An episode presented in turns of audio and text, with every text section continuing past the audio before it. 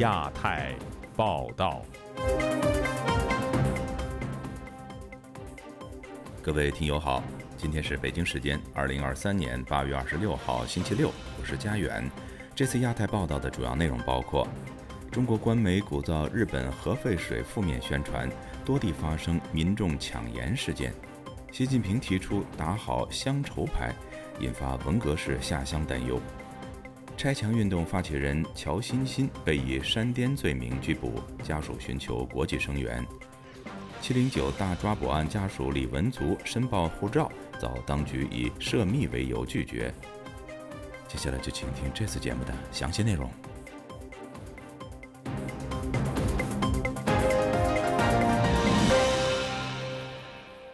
日本福岛第一核电站的核处理水排入大海。中国外交部除了向日本政府提出严重交涉外，更开动宣传机器，宣传核污水排海可致癌的负面消息，登上微博热搜。中国各地民众担心盐被污染，掀起抢购食盐的浪潮。以下是记者古婷的报道。日本政府于本周四中午启动福岛第一核电站处理过的核废水排入太平洋的相关计划。中国各媒体通过社交平台发出有关日本污水可致癌、致畸，甚至造成人体 DNA 断裂的消息。封面新闻引述专家称，日本核污水排放可能造成基因损害。人民网指，美国一边支持日本将污水排放到海里，一边减少进口日本农林水产。新华社则报道指，多名福岛居民接受新华社记者采访时，谴责日本政府和东京电力公司违反当初不擅自处理核污染水的承诺。在中国官媒的报道和舆论的引导下，北京、上海、山东、江苏、浙江、福建、广东、海南等地掀起抢购食盐的浪潮。北京退休公务员吴先生本周五对本台说。抢盐，政府都出来说盐是充足的，排里排毒是排二三十年的事，你能抢二三十年盐盐放在那吗？都是弱智，你知道吗？现在中国所有的餐馆都不进那个日本的那个海产品嘛，日料都声明不用日本的海产品，用本土的和欧洲的三文鱼啊之类的。北京亮马河一家日本人经常光顾的本格料理服务员对本台说，昨日起该店已经停止来自日本的海产。改用本国刺生。嗯，都是一些国内的了。哦，国内的，欧洲的也没有啊？没有。在社交平台上，有上海的网友称，本想去买东西，晚上准备吃海鲜，结果一看，超市内的海盐都被抢光了，就连某些价格偏高的盐产品也空了。对于民众抢购食盐，吴先生认为，这是因为政府的日本宣传所造成的结果。他说，民间这一波反日情绪与中国在国际上的被动地位有着重要关系。国际环境一不好，民族主义就盛行，我国内要转移注意力啊。热点问题把人影响国际热点问题嘛，俄乌战争、排海问题，然后引导篇篇累牍，天天报。江苏扬州居民钟先生告诉本台，当地也在抢盐。昨天开始，很多地方开始抢盐了。怎么说呢？对我们老百姓没有什么影响啊。你不排了，我就可以进你的海产品了。在中国民间，抢购事件时有发生，比如抢购大米、蔬菜、口罩、感冒药等。本周五，中国多地政府紧急通告规范食盐价格，一旦发现串通操纵市场价格的，最高处罚五百万元。保定居民刘女士对本台说：“政府自己挑起民众反日情绪，反令民众疯狂抢购食盐。”她感叹道：“这什么就是跟风，谁家整那么一堆盐干嘛呀？”政治手段很卑鄙的，老百姓就是跟着跟风。在新浪微博，关于日本排放核废水的相关消息和评论，周五多次登上微博热搜，排名第一。有外国学者表示，没有证据显示日本这次排放的核废水会对环境或人类健康造成影响。自由亚洲电台记者古婷报道。最近。中国农业部等九个部门联合发文，引导社会各界人员回乡定居、捐款扶贫。有评论认为，此举犹如文革的下乡运动重现。以下是记者夏小华发自台北的报道。中国农业农村部、国家发改委、教育部、民政部、退役军人事务部、全国工商联等九个部门二十号联合印发《我的家乡我建设》活动实施方案。内文引述习近平总书记指出，要打好乡情牌、乡愁牌，增强认同感、责任感。引导各方人士自觉自愿建设家乡。该活动鼓励大学生、企业家下乡，促进人才、资金、技术下乡，包括组织农民在乡建设，倡导大学生到乡建设，吸引农民工返乡建设，引导企业家入乡建设。例如，引导企业家以捐资、捐物、项目包建等形式参与村内的道路、供水、供气、公共照明、养老助残、文化体育。地名标志等设施建设和管护，另外鼓励在乡在外的能人以资助、捐赠、引资等形式开展敬老助学、扶贫等公益活动。该方案倡导共同发展，以振兴家乡为己任，通过投工投劳、志愿服务、投资新建、捐赠认建等多种方式参与建设。该方案还提供了节税以及绿色通道等，加强宣传激励，并以表彰奖励发挥示范带动的作用。文革研究专家、加州州立大学洛杉矶分校荣休教授宋永义接受自由亚洲电台采访指出，中国历史上大规模削减城市人口编制，或是把企业家、干部、退休人员集体下放到乡下，都是发生所谓大饥荒。文化大革命时期就发生两次。宋永义说：“五九年，因为所谓三面红旗大跃进搞垮了嘛。”搞成没有饭吃了，对不对？在城市里面呢，国家的负担就非常重，他就开始采取，就是说说服他们下乡去。那个时候也不是说服啊，是强制的。主要的问题是经济出了问题，他要老百姓来承担。那个时候是从城市企业下乡到农村呢，好几百万人，甚至上千万人。因为国家没有钱发工资了嘛，就是经济搞垮掉了。第二次呢是文化大革命，一九六八年，也是经济搞得一塌糊涂，他就把两批城里的人搞到乡下去。第一批就是所谓的知识青年了，呃，青年的嘛，他没有工作嘛。第二批呢，城里面的所谓叫闲散劳动力，也包括退休人员吧。宋永义直言，建设家乡是假，习近平把经济搞砸了是真，就把主意搞到了退休人员头上，要他们到乡下自生自灭，还要他们拿出一生贡献国家应得的退休金和储蓄的私人财产建设家乡，对他们进行最后的榨取。这在美国等民主国家，人民早就上街游行抗议。在美国任教退休的宋永义认为，这次是中中国现代史上第三次政府发动下乡运动，能够有多大程度成功，他持怀疑的态度。因为过去只要政府掐住户口，老百姓就没有粮票和邮票，在城里无法生活，只能被迫下乡。现在吃饭不需要粮票，在城里也不需要户口，他只能以宣传的方式欺骗城里的人下乡。但年轻人宁愿躺平做啃老族，也不愿意下乡，那就看中年人和老年人会否被骗。制台中国异议人士龚宇健接受自由亚洲电台采访，也解读这是进行所谓的内循环。文革时期知识青年下乡运动已经证明失败。龚宇健说：“摧残了整整一代中国的这种青年，但是很显然就是习近平没有接受到毛泽东的这种教训，就是说在二十一世纪的今天的话，他呃可能面对这种中国经济的这种倒退，依然没有任何的呃解药的话，他就又把毛泽东的这这样。”子的这些上山下乡的这种经验又拿出来重演，但是不可否认，它必将也会受到失败。就好比说，现在中国就是说要呃要号召那些已经身处海外的那些华裔的中国人，现在要回到中国去参加中国的这种所谓的现代化建设的话，讲实在话，我相信没有一个在海外的一个中国人愿意把自己的身家性命又重新回到中国去进行所谓的建设。自由亚洲电台记者谢小华台北报道。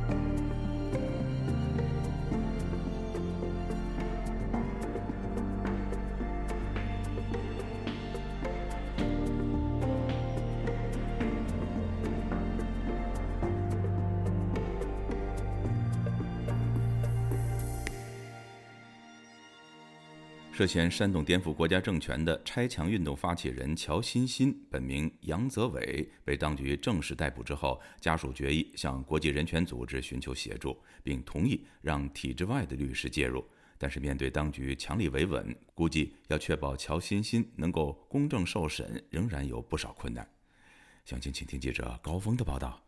湖南衡阳市公安局直属分局发出的通知书日前曝光。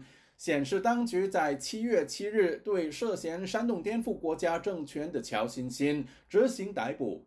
一直保持低调的乔欣欣家属打破沉默，同意授权人权组织国际特赦关注案件，在国际社会展开救援行动，并同意把相关法律文书公开。本名杨泽伟的乔欣欣身在广东惠州的哥哥杨泽雄表示。绝不相信杨泽伟意图煽动颠覆国家政权。弟弟在衡阳市未成年人看守所，情况不明，他感到很焦虑。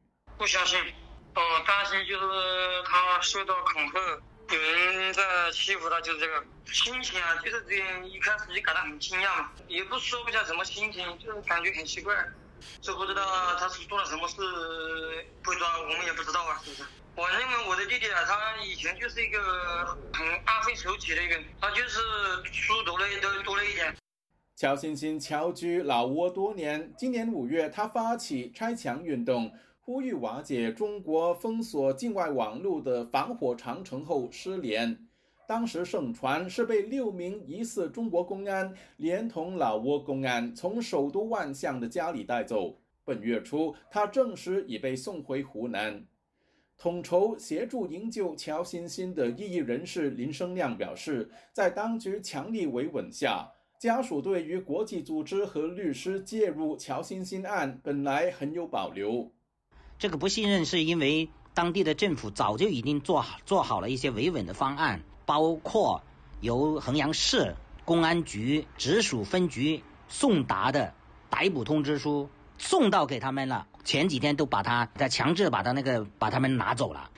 林生亮说，家属改变初衷，除了因为坚信乔欣欣没有从事不法活动，也跟湖南公安当局的言论前后矛盾有关。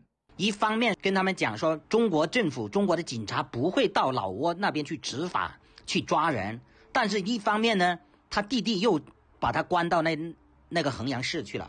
跟他们讲四五个月就可以放出来了，但是他们呢又不让所有的亲戚朋友去跟他们联系。虽然乔欣欣家属已同意律师介入案件，但是外界相信，在目前的大环境下，要成功请到合适的律师并不容易。按照他父母的说法，他说一辈子都没有碰到这么这么大的事情，什么煽动颠覆国家政权罪。他一开始讲到这个罪名都发抖的，他们也觉得这个这个要请律师也挺，其实难度也挺大的，愿意接这个案子的律师也不多。自由亚洲电台记者高峰香港报道。七零九大抓捕已经过去了八年，但北京对相关律师和家属们的打压并未停止，当局更以涉及秘密为由，拒绝维权律师王全章的妻子李文足申办护照。李文足批评当局的说法荒唐。同时涉入“七零九”大抓捕案的维权律师王宇和李和平一家，至今仍失去出入境自由。详情，请听记者陈子飞的报道。维权律师王全章的太太李文竹早前曾经在北京尝试办理护照不成，他周四按照北京有关部门的指示回到家乡湖北巴东县的公安局，再尝试申办，但同样被拒绝。李文竹批评北京和湖北在他申办护照的事找借口推责。我去办护照，北京说是巴东县公安局给我限制的。那巴东县公安局呢？他们电脑上面显示限制我办，他们就说没有理由，然后就叫了领导，领导也就说，哎呀，你比我们更清楚，不是我们能做决定的，也都是上头的意思。那我说你好歹给我一个理由吧，他们说这个不行，这个是涉及到秘密，不能给我出具书本的材料。他们北京推巴东。巴东推北京，反正就是不给我办。对于官方以涉及秘密为借口，不通过书面回复拒绝他申请的理由，李文竹表示，当局是用更荒唐的手法把不合理合理化。人为涉及国家秘密，我就觉得这个太荒唐了。我说我普普通通的一名家庭主妇，我能涉及到哪门子国家秘密了？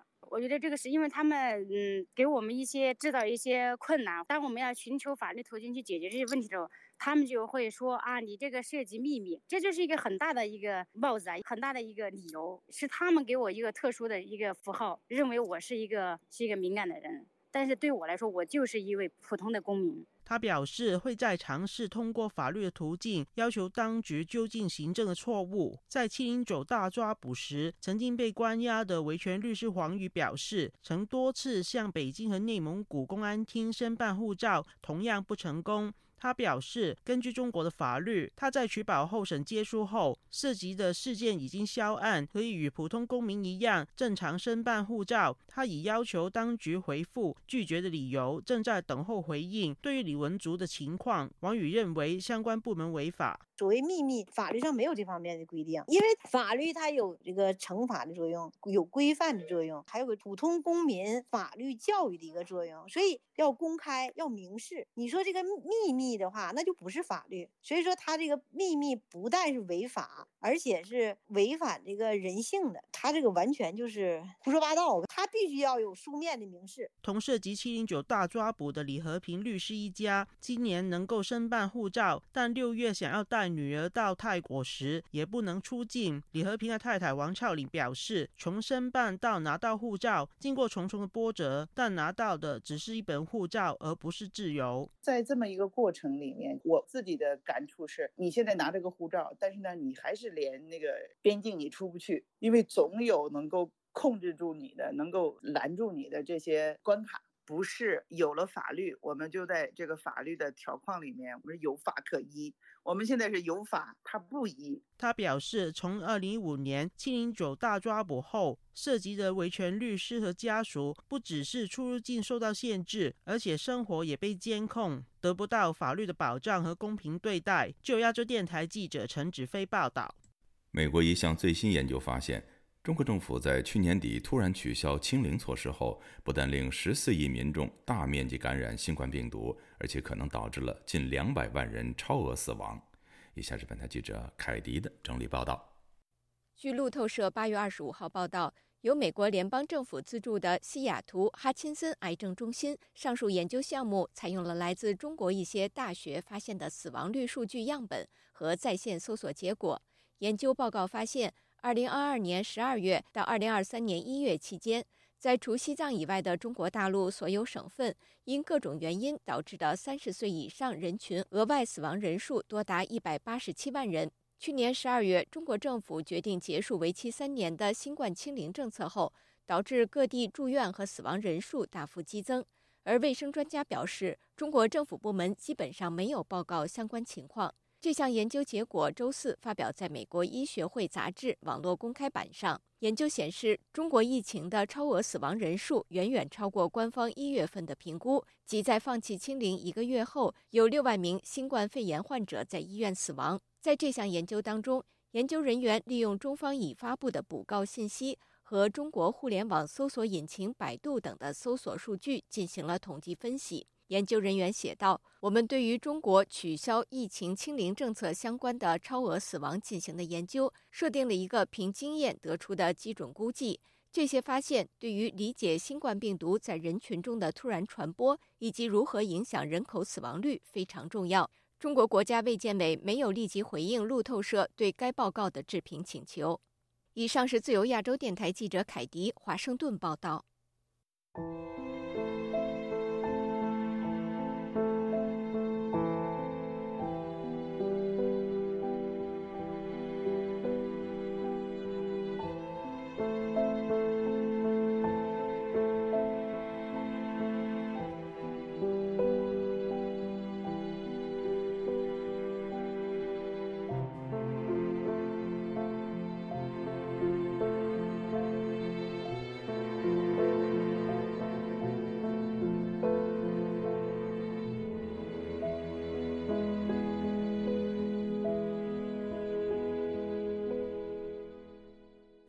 的总统府二十五号宣布，总统蔡英文九月初将访问非洲唯一友邦施瓦蒂尼王国，也翻译成斯威士兰。中国国家主席习近平刚刚结束在南非的四天访问，并参加了金砖峰会。对此，台湾方面强调，这纯属是时间上的巧合。以下是记者黄春梅发自台北的报道：台湾的总统府发言人林玉婵二十五日宣布，今年是中华民国台湾与施瓦蒂尼建交五十五周年。在史国国王恩史瓦蒂三世的邀请下，蔡英文将在九月五号到九月八号率团访问史国。刘运婵指出，史瓦蒂尼是台湾在非洲坚实的盟邦，长期在国际场域为台仗义直言，大力支持台湾有意义的参与国际组织。史王从一九八六年登基以来，已经十八次访问台湾，两国关系紧密友好。史瓦蒂尼是台湾十三个邦交国之一，也是台湾在非洲唯一的友邦。由于中国领导人习近平刚结束南非访问，并出席金砖峰会，有媒体询问两岸是否在非洲较劲。台湾的外交部次长李纯表示，因为史瓦蒂尼王国的国庆日是九月六日，每一年都是。简单的说，史瓦蒂尼王国独立以来，每一年的国庆都是九月六号。好，所以呢，并不是呃跟这个金金砖这个峰会啊，或习近平出访。呃，有什么较劲的原因？它其实纯粹就是一个时间的巧合。蔡英文任内，因为拒绝承认“九二共识”，中国在七年之间发动猛烈的外交战，接连拔走台湾九个邦交国。中国对蔡英文的副手、民进党总统参选人赖清德攻势也没手软。这个月，赖清德出访巴拉圭，过境美国，中国先后发动军演，文攻武赫之外，还对台湾农产品寄出禁令。赖清德周五与外媒记者查叙，当被问到北京或许不会希望看到赖清德在下次总统选举胜出，如果当选将如何应对中国的恫吓，赖清德回应指出，蔡英文总统执政迈入第八年，在外交、国防、两岸政策非常稳健，寻求和平发展模式也赢得国际社会肯定。两岸局势的升高，国际社会也认定问题不在蔡英文，不在台湾，而是在中国。台湾是一个民主的国家，下一任的总统由谁来当选来领导国家，必须由台湾人民来决定，并不是由中国或任何一个国家所决定的。在台湾的总统选举中，在野的总统参选人只剩国民党籍的侯友谊仍未赴美访问。侯友谊办公室二十四日证实，侯友谊将在九月十四号到二十一日出访美国，预计造访纽约、华盛顿等，会晤美国参众议员，并举行侨宴，争取台侨支持。此外，侯友谊也将在智库发表演说，二十一日从旧金山搭机返台。自由亚洲电台记者黄春梅台北报道：在香港一家快餐店门外，已经有十多年的黄帽工人壁画，被指令人联想到所谓黑色暴力和港独，涉嫌违反港版国安法，遭港府派人清除。餐厅负责人质疑当局欲加之罪，何患无辞？有立法会议员批评此举矫枉过正，令人心寒。以下是记者高峰的报道。触动港府神经的壁画位于香港上环半山楼梯街辉煌快餐店的门外。这幅涂鸦已经存在了十几年。画中有一男一女两名工人在吃面，两人头戴黄色安全帽。中西区民政事务处认为壁画涉嫌违反港版国安法，要求快餐店清除。后来。民政处在办公楼管理单位以及快餐店的同意下，本月初派人清除涂鸦。快餐店的负责人表示，曾向民政处职员查询原有的壁画违反国安法哪一条法律，但是对方没有正面回应。他说，壁画早在十多年前已经存在，早于二零一九年反修例运动和其他社会运动。负责人强调自己无意搞政治，强调原创者只是表达草根阶层状况。欲加之罪，何患无辞呢？我哋就做饮食。快餐店负责人表示，欲加之罪，何患无辞？他们只提供膳食服务，不会特意去做一些行为表明任何立场。他唯一担心的是，艺术表达空间会否越来越狭窄。中西区民政事务处回应媒体的查询时表示，不时有居民向当局反映区内有涂鸦，令人联想到黑豹或者港独。一旦发现私人物业范围有涂鸦，可能使人由此联想，会提醒业权人或租户考虑是否需要清理。身在日本的香港前中西区区议员叶锦龙认为，港府这样做显然是政治审查。这是第一次政府非警察的非执法部门利用这个国安法恐吓普通的市民，或者是呃一些店家做一些政治审查的。而且这一个笔画是呃十多年前已经在那个地方，只是单纯的一些地盘工人在那边吃饭的一个。呃，比外一个香港政府要尽量的去避免在呃社区里面出现任何跟这个二零一九年民主化运动跟民主派引引起任何联想的标语符号。叶锦龙说，这起事件肯定会在港人心目中留下阴影。他们要的生活在这个国安法的阴霾之下，啊，他们也会担心随时就是会被政府说，现在你又犯了国安法，对生活自由一定是会有影响。香港亲北京立法会议员张新宇表示，港版国安法立法时，中国领导人已提出立法要保障营商环境和港人的正常生活。他反问，港府到底是着眼大局，还是又一次？低级红，高级黑。自由亚洲电台记者高峰香港报道。前中共中央党校教授蔡霞教授，欢迎您。北京之春的荣誉主编胡平博士，首席顾问余茂春余教授，欢迎您余教授。前参谋总长李喜明李将军。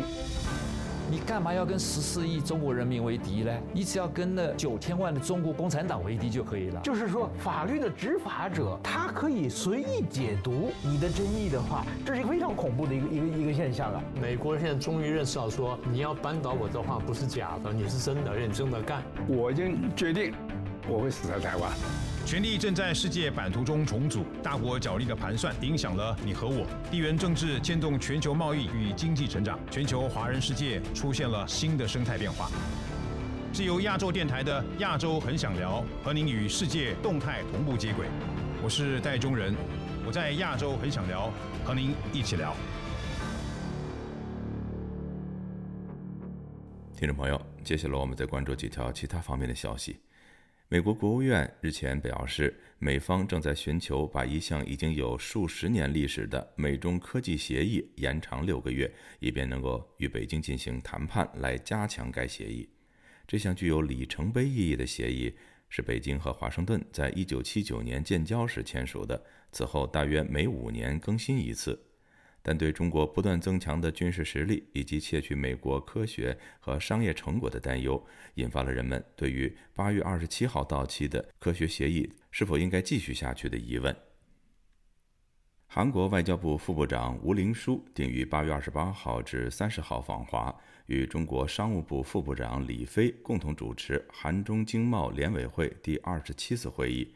这是在美日韩戴维营峰会宣布强化三边安全和经济合作后，韩中两国高级别例行协商机制首次开会，也是韩中经贸联委会继2020年之后的首次线下会议。台湾的陆委会二十四号宣布，自九月一号起，恢复旅居以及留学第三地的陆籍人士得申请许可来台从事观光活动。此外，从八月二十八号起，恢复陆籍人士申请来台从事短期商务活动交流，包括参展以及观展、商务研习，但半导体等特定的高科技产业仍排除在外，必须采用专家申请方式。俄罗斯雇佣兵组织瓦格纳集团的首领普里戈金，据信已经死于日前的空难。美国初步情报评估得出的结论，则是一场故意爆炸导致飞机失事。美联社报道说，描述这份初步评估的一位美国和其他西方官员表示，评估结果确定普里戈金很可能成为攻击目标。此次爆炸则符合俄罗斯普京长期以来试图让批评者晋升的历史。各位听众，这次的亚太报道播送完了，谢谢收听，再会。